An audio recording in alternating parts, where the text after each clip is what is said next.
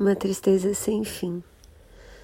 Uma senhora de mais de 80 anos perde o filho nessa madrugada. O desespero, a dor, o choro sem parar, a impossibilidade de comer. O filho morreu de corona, de Covid-19.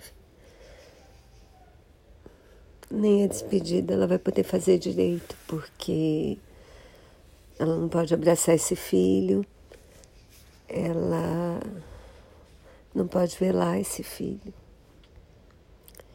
Ela só pode enterrar o filho. Então,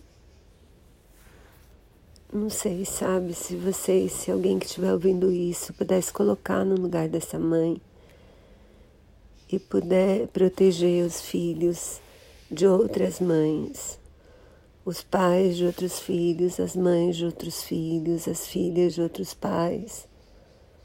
Faça isso, fique em casa.